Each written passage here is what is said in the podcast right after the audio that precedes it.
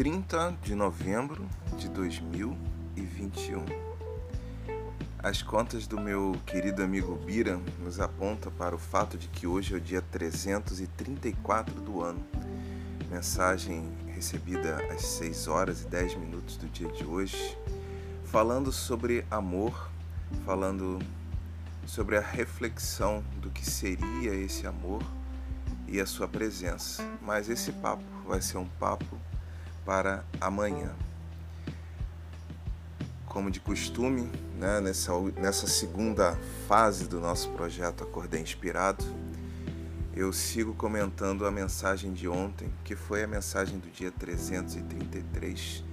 Depois da oportunidade que tive nesse movimento de economia diária, de construção de nossas felicidades, de refletir partir da resposta que eu mandei para ele cedo. Eram 6 horas e 21 minutos. Eu ainda estava em deslocamento para o trabalho quando chega uma mensagem bem curtinha e instigante.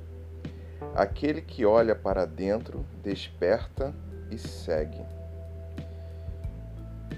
Eu que sou uma pessoa que gosto muito de refletir sobre as subjetividades, sobre a forma individual e característica como cada um de nós enxerga os eventos da vida, que supervalorizo essa ideia da singularidade, ou seja, o fato de sermos criaturas únicas, com visões únicas, interpretações únicas, e os desafios de construirmos uma sociedade através da comunhão destas singularidades se expressando com a maior plenitude possível, me deleitei, literalmente, com esse texto.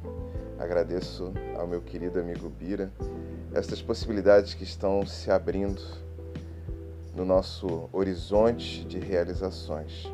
Ainda ontem fazia uma palestra lá no grupo Rita de Cássia, onde eu participo, onde pude resgatar a temática do ser humano humanizado para construir toda uma um pensamento sobre esta ideia de humanização a partir das lições que a doutrina espírita nos deixa. Mas é muito bom pararmos para pensarmos como o que nos acontece movimenta as nossas entranhas, os nossos instintos, as nossas emoções, elaborarmos sobre diversos pontos de vista pensando do ponto de vista religioso, sociológico, psicológico, pensando sobre o ponto de vista quantitativo, qualitativo, mergulhando nas nossas próprias subjetividades e realizando um diálogo entre estas nossas visões e as visões das pessoas que estão à nossa volta, compartilhando os mesmos cenários. Por isso eu tenho curtido tanto essa possibilidade de encontrar amigos que têm ouvido os episódios do podcast e me dado um retorno, abrindo a possibilidade de dialogar, de mergulhar nos universos singulares que estas pessoas são. Mas vamos à resposta ao texto, para que esse episódio não fique muito longo. Eu respondi para o Bira assim. À medida que realizamos movimentos em direção a nós mesmos, nós nos capacitamos a identificar melhor nossas tendências, conhecimentos, sonhos e potenciais.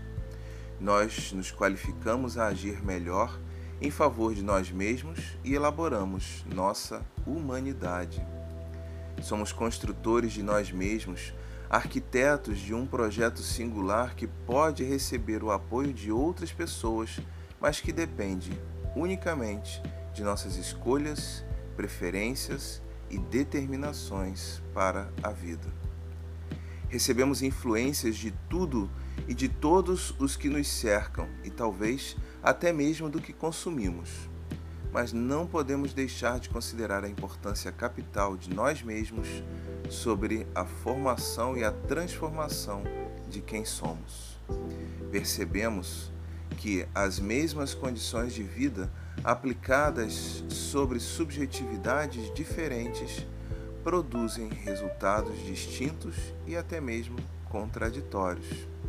Somos singularidades tão complexas que não podemos simplesmente reduzir nossa essência a alguns postulados e tendências. Mesmo tendo a experiência prática de tudo isso, também percebemos a importância das influências que recebemos direta ou indiretamente e que, de certa forma, norteiam nossas reflexões e formas de olhar o mundo. Assim, passamos a entender a educação como uma via através da qual nos construímos a partir das influências recebidas. Paulo Freire nos diria que ninguém educa ninguém, mas que cada um educa a si mesmo através das interfaces que estabelece com os outros. Se considerarmos este cenário no contexto de desenvolvimento do sujeito, somos forçados a acolher a importância capital do movimento do sujeito em direção a si mesmo, através de ações de auto-amor, de auto-perdão, de auto-cuidado, de auto-análise e do autoconhecimento. Ao voltarmos nossa atenção para a forma como significamos o que nos acontece, poderemos seguir com menos conflitos e através de ações mais assertivas que acolham essencialmente quem somos. Mais facilmente geraremos felicidade, bem-estar para nós mesmos e para aqueles que estão à nossa volta.